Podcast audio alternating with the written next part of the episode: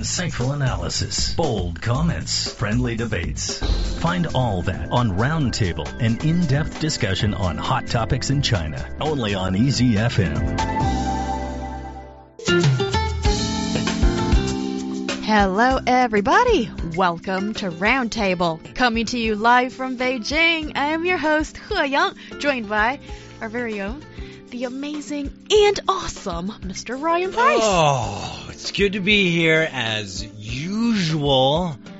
And uh, you know, I'm I'm just so excited because today we have a very, very, very special guest. Ah, yeah. Yes, That's on today's show, we have somebody very special, Yes. a good friend of the show, and also whenever we have something health related, we need an expert to talk about it, or in today's edition, a public safety issue, we would love to have Mr. or I should say Dr.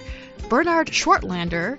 Uh, World Health Organization representative in China here in the studio to talk about all these important things with us. Great to be here. It's wonderful to have you here, sir. And we've always got so many questions for Yeah. you. Yes, so today is going to be a very special show as we will be focusing on the issue of road safety. Good as always to have you, our dear listeners, with us. We have always fascinating topics for discussion. Increasingly, shared bike programs are taking over Chinese cities. While it might make our cities a bit greener, it's also created lots of problems, such as cluttering the sidewalk up, and also cyclists feel very unsafe and they need to compete with other people in the streets and what needs to be done to make cycling maybe a little bit safer. And also chinese people are always striving to be the fastest in the street. Uh, it could be uh, the motorists the cyclists or the pedestrian yes yeah. it is. Sometimes like a battlefield. How can we better share this public space called the streets? And there are so many other things we will talk about regarding road safety we would love to hear from you and have you join our live discussion. Come and find us on WeChat. Just search for Easy FM Roundtable. You can send us a message and also listen to our live show on WeChat. Or you can leave us your thoughts and Sina Weibo. Just key in 轻松调频 Roundtable. If you're a podcast listener, we're Roundtable. 圆桌 are you there? Now, first on Roundtable. When we talk about road safety, usually we think about driving. But is that only just a small part of this big concept? What does road safety mean? What does it pertain? Yeah, you're absolutely right. I mean, road safety has many components, and I would like to start like with all of us when we leave the house in the morning, we step on the street, we cannot avoid it. I mean, we have to walk across the street somewhere, we catch a bus, we catch a bicycle, and that moment is when road safety is an issue in our life, in our daily life every day. It does include everybody who engages in traffic. That's the pedestrians, that's the cyclists, that's the motorcycles, the, the, the electric cycles, but it's also the cars, of course. And the road safety is basically how we can manage the interplay and the playing together of all of these people on the road who are engaging in traffic and make sure that everybody is safe by respecting each other, by understanding each other, so that the most important thing that is that can happen is that you get where you want to go safely. That's the t- that's the goal, and we have to make that happen. You know, I've I've always thought of road safety as um, you know, basically something that it does have all these different elements, but the most important thing is that there's a car that's going X amount of speed and it's big and it's sometimes metal or hard plastic, you know, it's got an engine, it can do so many things, blow up, whatever, you know, depending on on how it's driven. Um, let alone if there were no cars on the road, maybe then it wouldn't be such a dangerous place, right? Um, but one of the questions I was thinking is, is there such a thing as road safety? Um, you could be the safest driver, but if the other guys aren't, uh, what's it worth? And that's a question that I know a lot of people think about sometimes when they're like, well, if I'm, you know, the safest driver and other people aren't, then is that going to really help me? And wh- what what are your thoughts? I mean, you're absolutely right that road safety doesn't finish with the individual behavior. but it Mm. does start Yeah. with individual behavior. I think that's the point. You, there's so much that you have under your control. I mean, there's certain things that you can't control, but much of what you do and what's happening to your life on the roads is actually under your control. And it is safe driving, for example, means that you always keep distance and you adjust the way you drive, the way you move in a way that you can always stop within the space that you can see in front of you that you can control. So whatever happens in that space, you don't need to hit it because you can react. That's the number one goal, and I think that's the most important feature in any road safety discussion, any law discussion, is that how can we achieve that people behave that way, whether they're pedestrians, whether they're on a cycle, or whether they're on a car. Now, the car is especially important Mhm. because it's the most powerful, it's the biggest, it's the fastest thing, and therefore can also do the biggest damage. Yeah. So that's a special case that we have to also think about very carefully. Yes, and I think when we talk about car ownership or driving in general, I think it's very relevant in today's China. As in the developed countries, we see that car ownership, uh, the number of which has actually been dropping or kind of being flat in recent years. But in developing economies such as China, car ownership not only is seen as a bit of a status symbol for a lot of people and for young uh, people, often it is sort of uh, uh, sort of uh, an important uh, testament to you have reached a certain Success. level of Yeah. success in your life. Yeah. So that is still in people's minds, and we see car ownership uh, growing very fast in China, despite the fact that the government has been trying to restrict the number of cars being on the streets. So today, when we look at the Chinese way of driving, um, what Dr. Schwartlander you mentioned earlier, I completely understand there should be the safety space in between cars, but me as a driver, often I feel if I give the courtesy to the driver in front of me and myself, you know, giving that space, somebody else is going to cut the cut in front of me. So I think sometimes driving in this kind of general uh, circumstance can be a little bit difficult. What should it be to let people and tell people that driving can be safer? No, you- you're absolutely right. I mean, that's a situation that I observe myself, that all of us observe, that if we try to do a relaxed driving style, that others cut in between, that try to, they think that they can be faster by just gaining two meters of space on the road, which is Yeah. which is so silly. And I, I, want to give you an anecdote also of my life. And when I was young, I grew up in Germany as, as a young boy. We had the same problems. And a lot of research was done that showed that practical research, so drivers were told, you guy, you go as fast as you can all the time, possibly, and you guy, you go the same speed, very relaxed. And then at the end of the day, and that was traveling through Germany, we see how much faster the fast guy actually has been. And you would be astonished. Even driving for half a day, the maximum distance or difference that could be achieved is just a couple of minutes. Now, just pause for that for a second. I mean, like if you go in Beijing and try to go 65 kilometers compared to 60 kilometers for 10 kilometers, you go half through the city, you gain maximum 46 seconds. You can measure that. Now, what is 46 seconds if you hit something? You know, the risk of hitting something is dramatically increased by 30% that you actually get in an accident, that you hit a child, you hit a person. So 46 seconds is nothing in a day, right? It's nothing. It's, it's not just even a sip of water you, you take that long, and you risk that every day by speeding. So, really, I mean, the education and making sure that people understand that not only they don't gain by doing that, but also having a relaxed driving style actually gains you time while you're driving. You can think, you can chat, you can have a smile on your face, and that is more worth than just the 46 seconds that you may be able to save. Yeah, I was actually I was looking at some statistics from the National Highway and Traffic Administration in the U.S. and for more than two decades, speeding has been involved in approximately one third of all motor vehicle fatalities. In 2014, speeding was contributing to 28% of all fatal crashes, and 9,262 lives were lost in speeding related crashes. Like you said, the consequences of speeding are far going. I mean, as you speed, the more speed you get, the less reaction time you're giving yourself to certain things.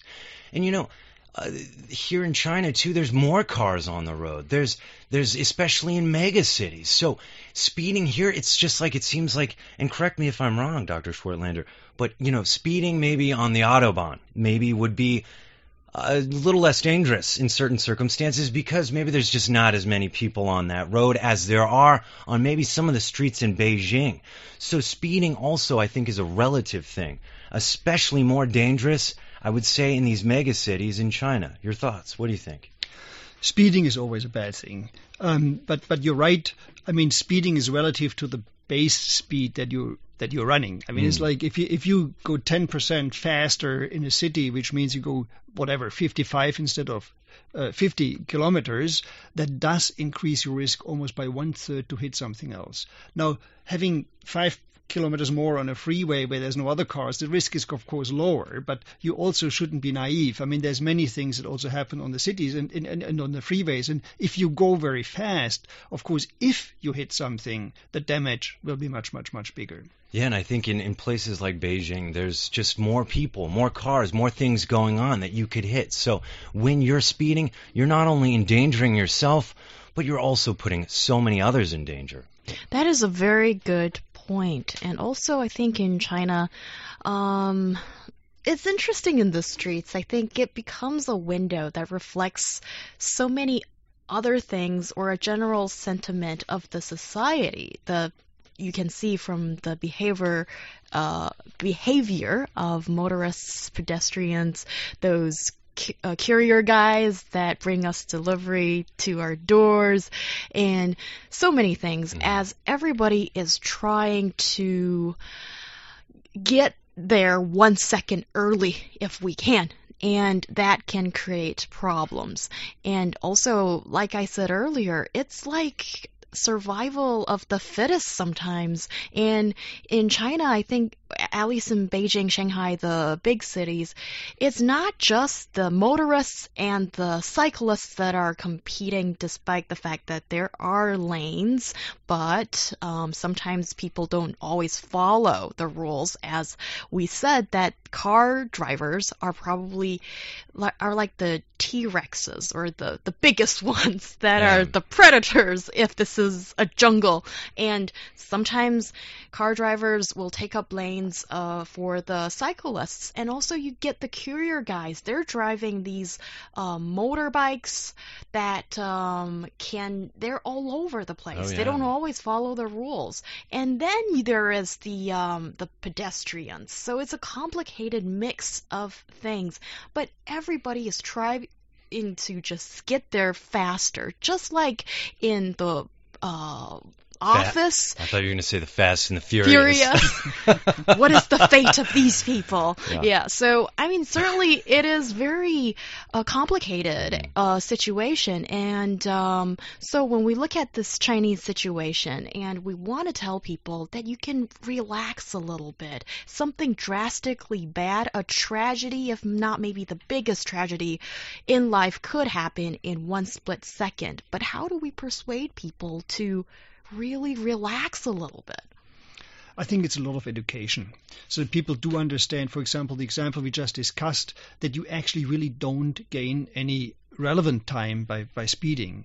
And if you then start to observe yourself. If you sit in a car, if you sit on a bicycle or whatever vehicle you have, or rushing all the time, you get so nervous right? And and you know you need you need like much more time than you may be able to save to actually calm down again, because yeah. you, you're getting so nervous and so so so so tensed that you can't even engage in a proper dialogue and a discussion. So you have to really first calm down again. So people understanding that better, I think, will help to actually relax and start to enjoy the luxury of not having to race. I think that's the real luxury. The problem is not having a car. The problem is how we use it or a bicycle, and the luxury that we have have is to enjoy time, enjoy the way from place A to place B rather than enjoying once we are there. Yeah. Yeah, you know, actually, I found this really interesting survey, though, too, that paints a little bit of a different picture here. A survey conducted by the Toluna group that showed that. Um, you know the kinds of high risk uh, activities drivers are doing on the road. They, the survey was about that, but basically the survey asked more than 2,000 people who drive at least 15 minutes on a typical weekday, a series of questions about driver safety and actions taken while behind the wheel. Uh, the survey released shows drivers are concerned about safety. Some 83% of respondents said driving is a safety concern, but that hasn't stopped many of them from speeding, texting, driving while impaired under alcohol, using prescription drugs, and even, yes, using drugs just in general. And so you got to wonder. This seems like also a lot of this comes down to some psychological thing it happens to everybody else, but it won't happen to me type thing. What are your thoughts on that? Because people, it seems like people know you need to drive safe. That's like a common sense thing. But why aren't people abiding by it? Yeah, I mean that's that that is a question that applies to pretty much every thing in life, isn't it? I mean, it's like, you know, people always think the bad things won't happen to me. And it's actually fascinating how a car crash is actually described, even the words being yeah. used in Chinese. Actually, they, they, they sort of display this as this is a fatality that you it just happens. It does, you have no control over it, which is absolutely not true. These are things to the largest extent that depend on our human our very own behavior, and we have a massive impact, you know, influence on how likely that may be uh, to happen to us. So it really is about um, making sure that people understand much better also their own reaction for example, I mean, I myself, when I was a young student, I actually entered into a survey in, in, in a study, scientific study, where where, where the, the, the, level of alcohol was measured against the reaction times of your body. And it was yeah. fascinating to see. It was yeah. that's like 35 years ago, but it was fascinating to, to see for me that at a time when I thought I'm entirely clear and entirely in control, how the measurement of my actions was slowing down. And that was an objective measurement. And I was trembling more. It took more time to actually push a button when the light was flashing up. And that's what's happened you, when, when you drink and sit in a car. It does take just that little bit longer for you to react. And that little bit can decide over life and death.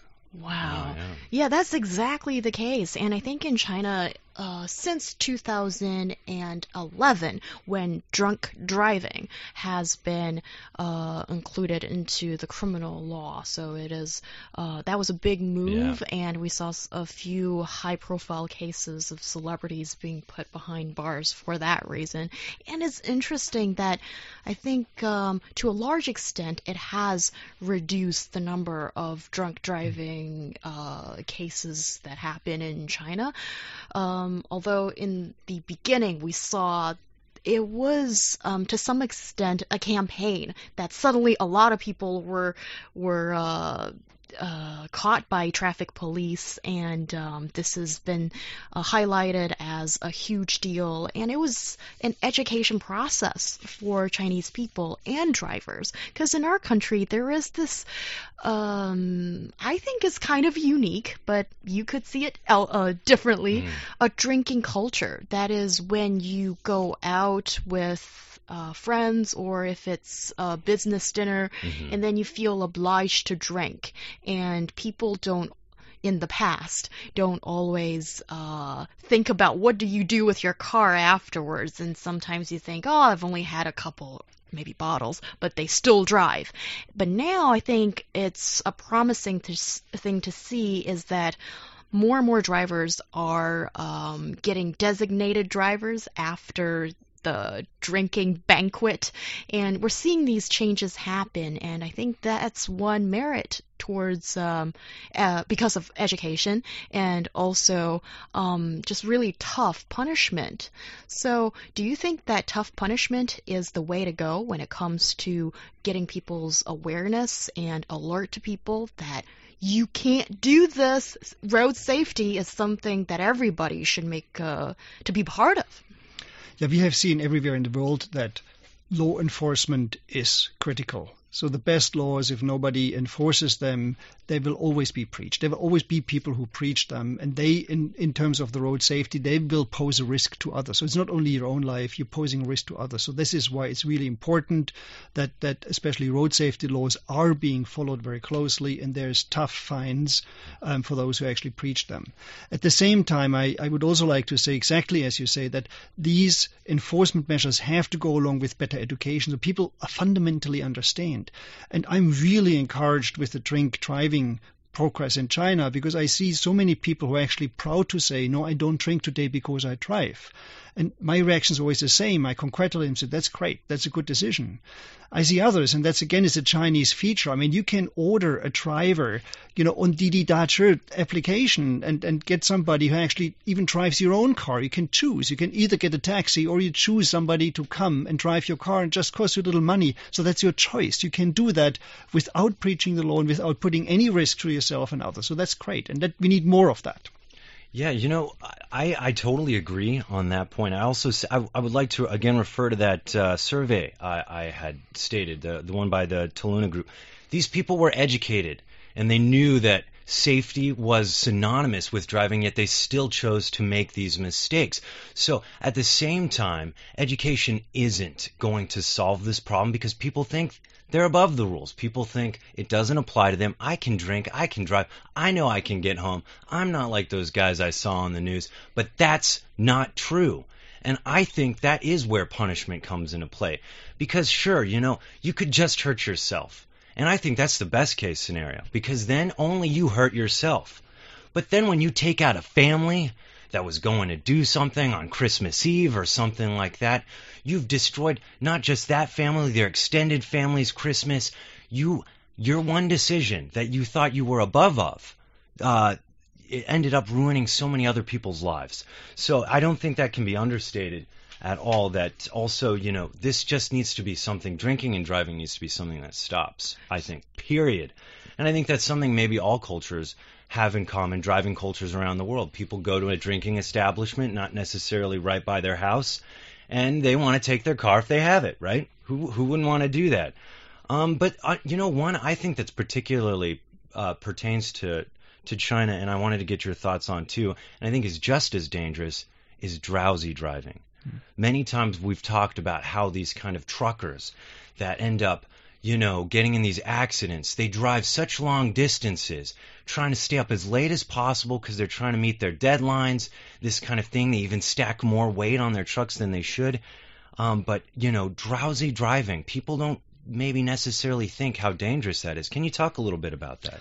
Of course, you're, absolutely right. I mean, the, the drunk driving is one example you've discussed, and I think there's major progress being made. But the, the number one rule is when you engage in traffic, especially in cars and trucks that move pretty fast, you can just measure the time that it takes that your vehicle moves from point A to point B and how mm. little time that is. And it shows you how fit and how clear you have to be all the time to be able to react properly if something suddenly happens. Now, if you're drowsy, you won't react. And it takes a split second for you to hit something and that could be the end of it. Yeah. It could be a person just suddenly stepping on the road. It could be a child running after their ball. You know, and you can't control this. And you're drowsy, you look at your phone, you know, you miss it. You miss yeah. it. You see it too late. You hit the child and gone.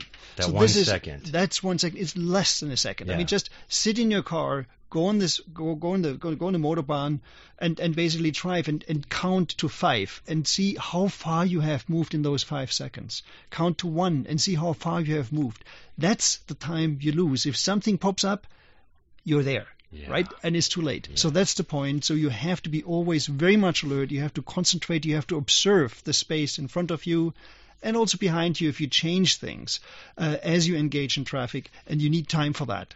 Sleeping, you know, looking at your phone, all of that takes it away. Yeah. Yes. Sometimes it. I, I wonder what it takes to get people to sort of shake them in the shoulder and shake them in the head to realize the fact that it's those very small things that could change the lives of so many people and yours as well. Yeah, and I, you know, I wouldn't necessarily say too these are just people that are truckers, but guys, look at your medication prescriptions. Don't be popping pills that might make you feel drowsy. You're in the control of a car and you know, Dr. Schwartlander just said 1 second less than that could be the decision of someone else's life or death. So these are the kind of things that you should just make sure you have the highest uh, level of reaction time possible when you're behind this possible death machine. Yeah. Oh, yes. Death machine. It could possibly be a de- death machine for sure. And um, we've also seen some figures show that six out of ten of casualties that happen in the roads of China are those who are the vulnerable party, which is Yeah. anybody but the motorists. And that could be why. So for those behind the wheels, you are holding a lot of responsibility for the safety of yourself and others. You're listening to Roundtable. We'll be back after this short break. Informed opinion and heated debate. Find out what's got China talking on our roundtable discussion only on Easy FM.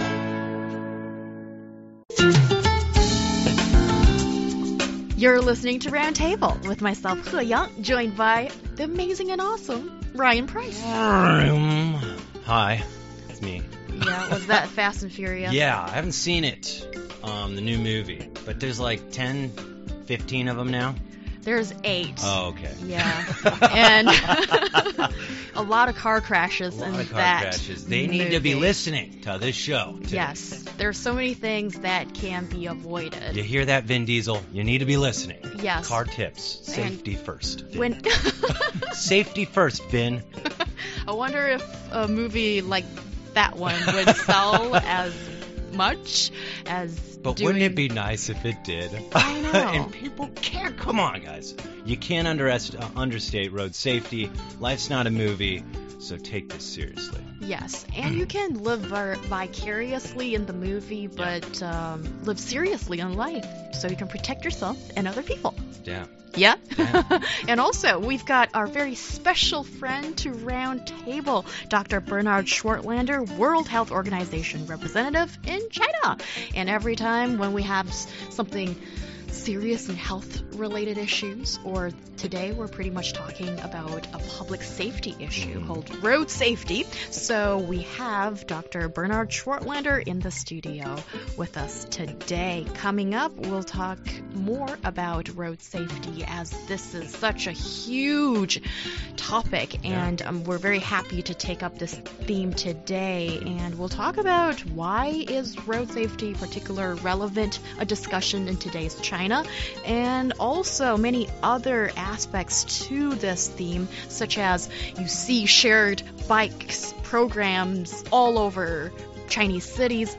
What kind of effect does it have on the way we get from A to B and also the safety of cyclists and other parties in the streets? We need to talk about all those things. We would love to hear from you. Just send us a WeChat message as we are Easy FM Roundtable.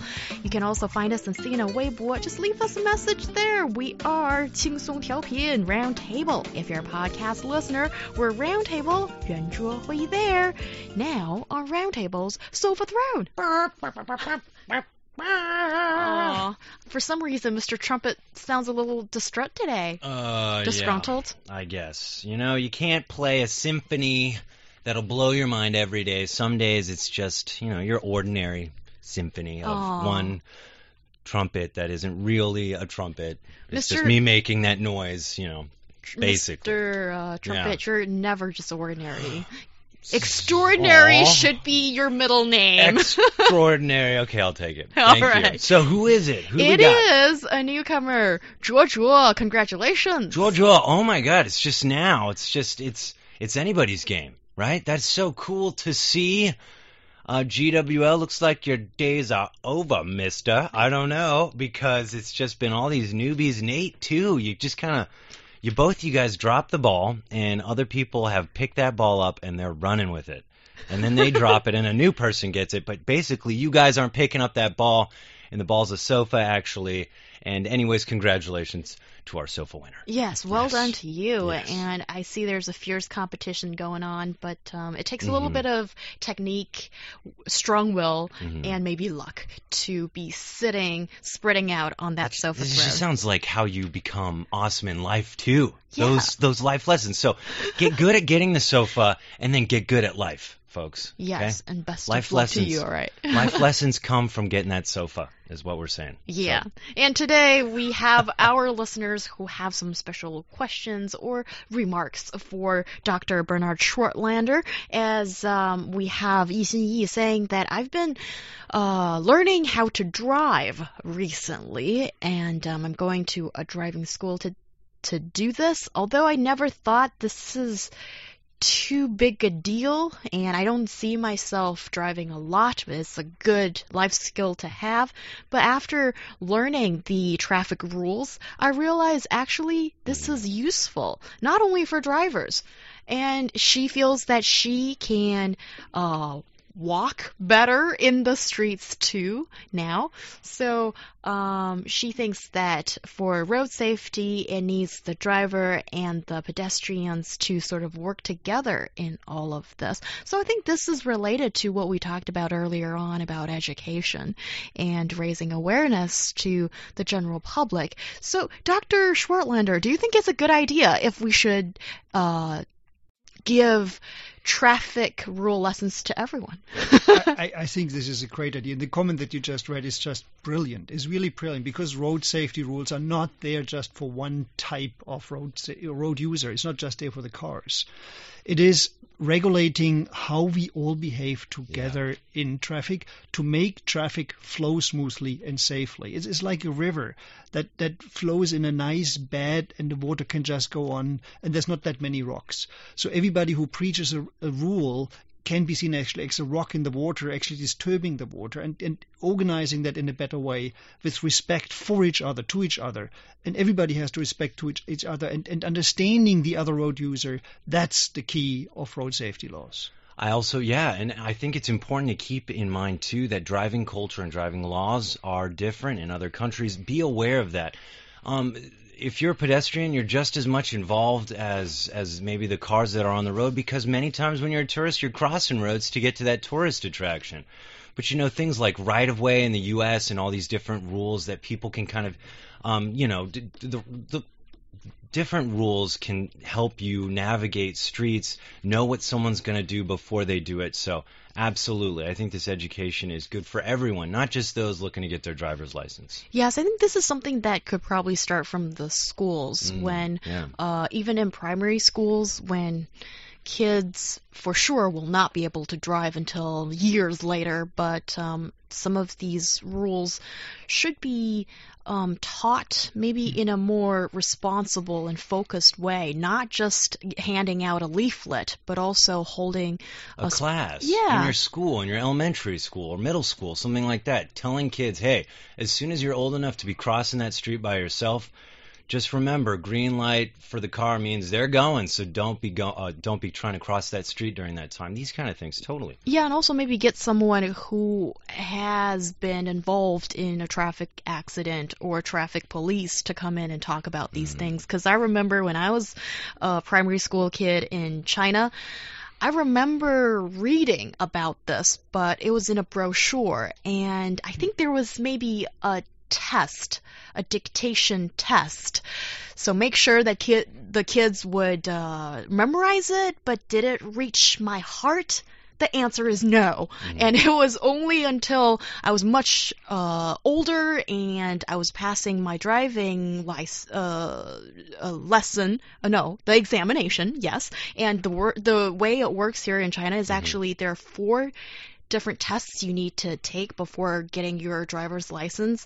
Two of them are traffic rules um, tests, Mhm. and uh, one is that's the first one, and the fourth one to make sure that the uh, person will not forget the traffic rules um, after taking the real road driving uh, tests. But still, I think there needs to be more effort in educating people and raising people's awareness on this. And we've got our other another WeChat listener, uh, MC Printing, saying that I'm very proud to say. Last year, I only drove for 1.4 miles, and I've made the effort to change my way of uh, transportation. I take public transportation, and um, I do not want to um, be any part of the congestion or traffic trouble, as uh, he says.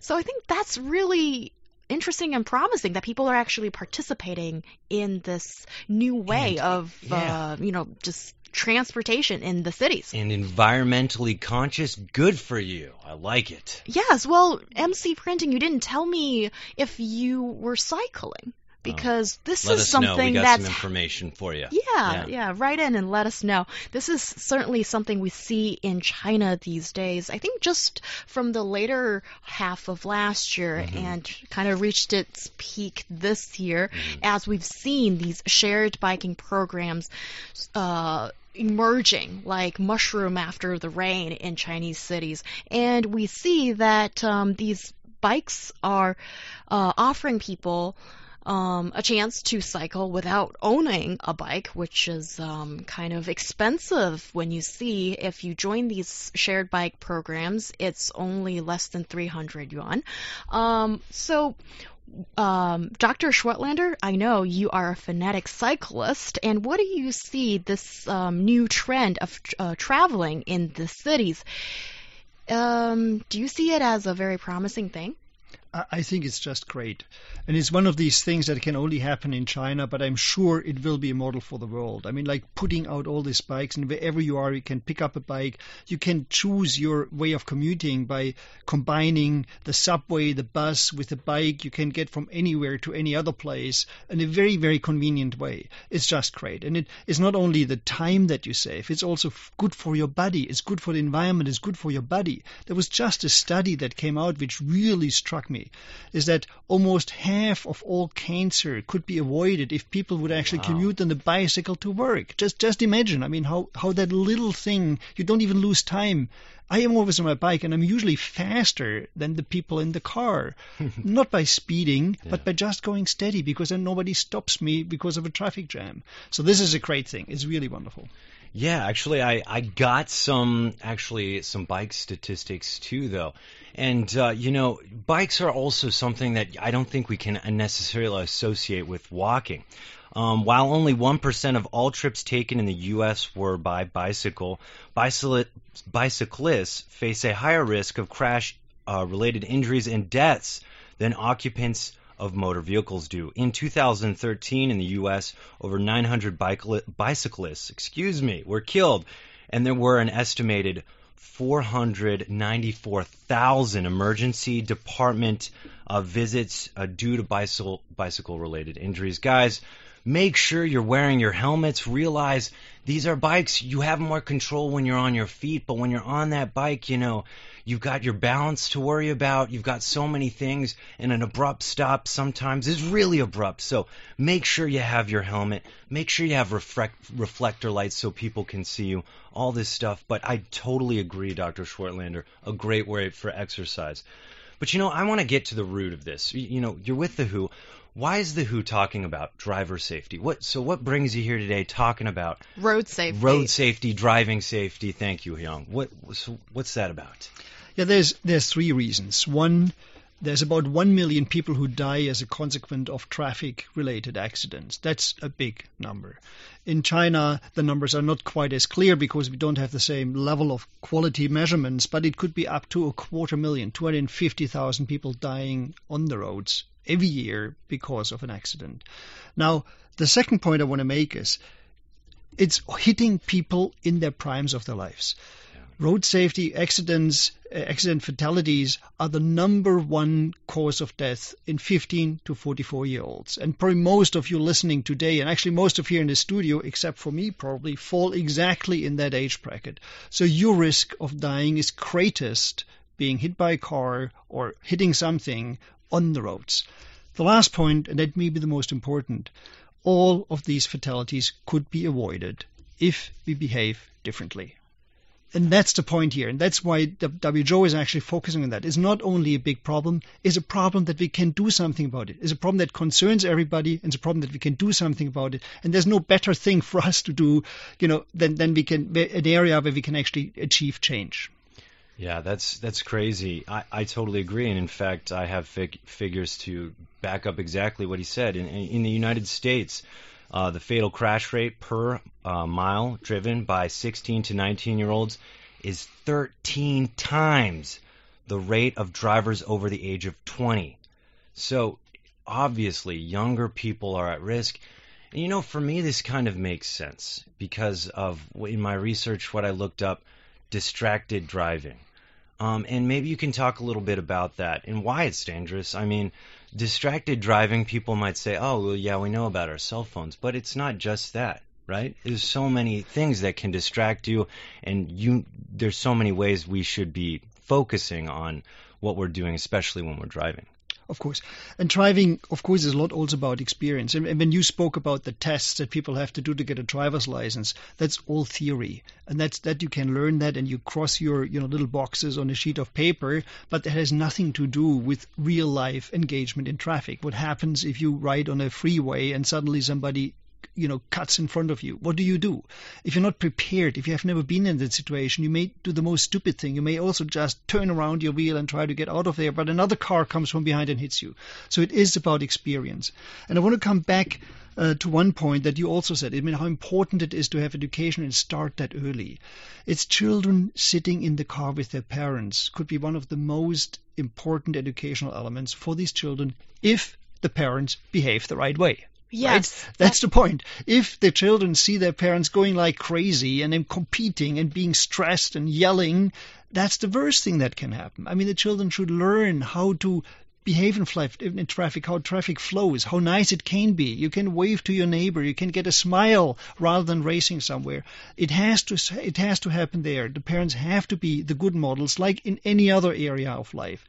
We need the police to come into the schools. Those are the good guys. I mean, they help you to survive. They help you to learn practical experience. You know, get your bike on the court of the school and ride around and test it a little bit and see what does it mean to cut a corner and whether you can still run you know, stably on your bike.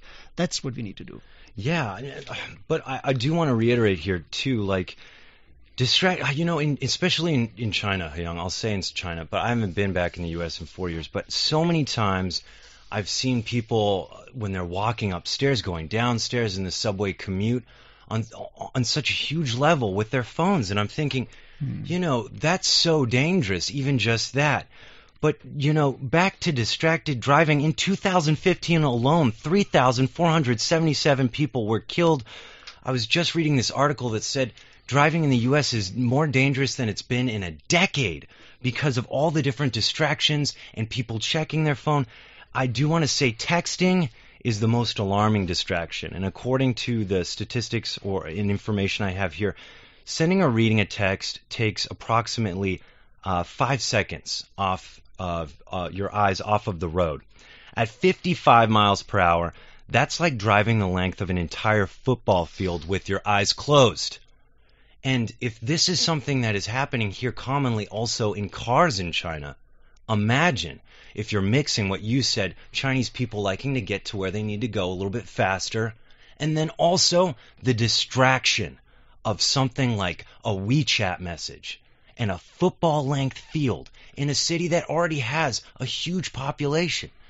That sounds very dangerous. It does sound very dangerous, and it is dangerous what happens every day. And it's not just those behind the wheel. Sometimes you see pedestrians waiting to pass the street as they are already maybe walking on the zebra crossing. Mm-hmm.